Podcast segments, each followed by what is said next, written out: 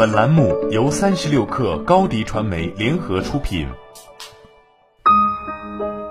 本文来自微信公众号“累累有话说”。阿里取消周报这件事，最近可谓讨论的不亦乐乎。这件事我专门问了好几个阿里的同事，现在是在推行这项决定，而并不是强制执行，所以不是每个部门都取消的，还是有很多部门还是觉得写周报是必要的。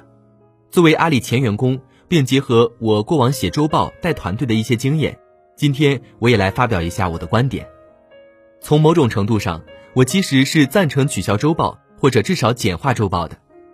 阿里这些年加入了来自各行各业的人，有人的地方就有社会，很多人把某些风气也带到了阿里，那有些原本挺好的东西也就自然变了味道。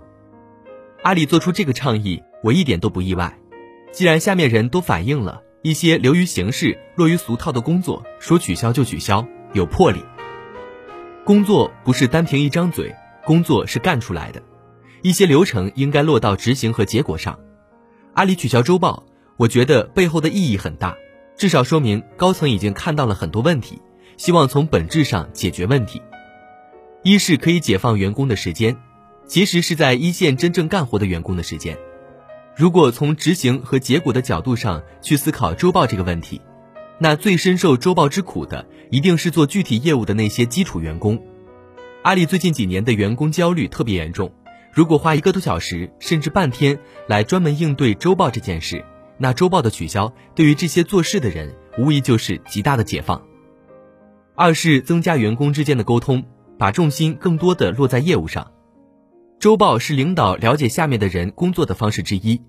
但你根本不可能都看，第一看不过来，因为人太多了，一般都看自己的下级的周报，至于下级的下级根本就不会看的，况且太细的东西看了也会一头雾水，所以周报的终结意味着领导必须花更多的时间了解业务，了解每个人的具体工作，一方面他们只能花更多的时间参与到员工的实际工作中来，一方面他们也会鼓励下面的人经常来找自己沟通。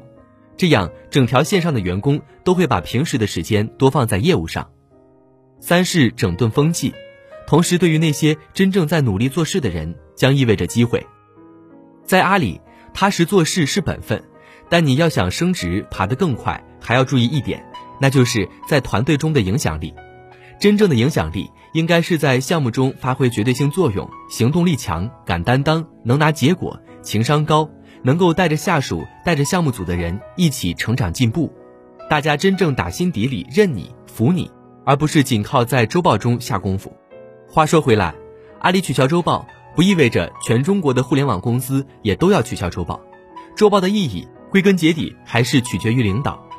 对于一般的公司，周报还是有必要写的。那周报的标准格式应该是怎样的呢？以下是我的理解，从上到下依次为。一是本周的关键工作事件的进展，把每周你或者你的部门对业务 KPI 起决定性作用的重点工作内容写清楚，只写关键动作，也就是做了什么事，取得了什么数据结果，最好控制在五项以内，每项的描述不得超过一百字。二是本周的工作总结包括三项，第一是工作中遇到了什么问题，解决方案是什么，后续时间计划是什么。第二是工作中需要其他同事配合和协调的，或者需要改进的地方。第三是工作亮点，本周工作做了哪些成绩和结果，如何做的，反映在数据上是怎样的，后面要如何优化，时间计划是什么，该项内容需要严格控制字数。三是下周的工作计划包括，下周要落实的工作项目有哪些，分拆的行动点是什么，预期的数据指标如何，时间计划如何。这几项工作内容即可。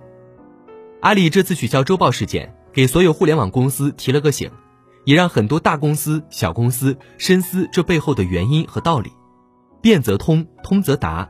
作为一家在互联网大潮里乘风破浪、一路走向伟大的公司，一个小小的事件让我有理由更看好阿里的未来。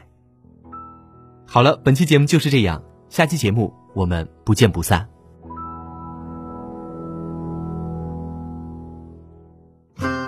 欢迎添加小小客微信，xs 三六 kr，加入三十六氪粉丝群。直播带货就找高迪传媒，合作请联系微信公众号高迪传媒。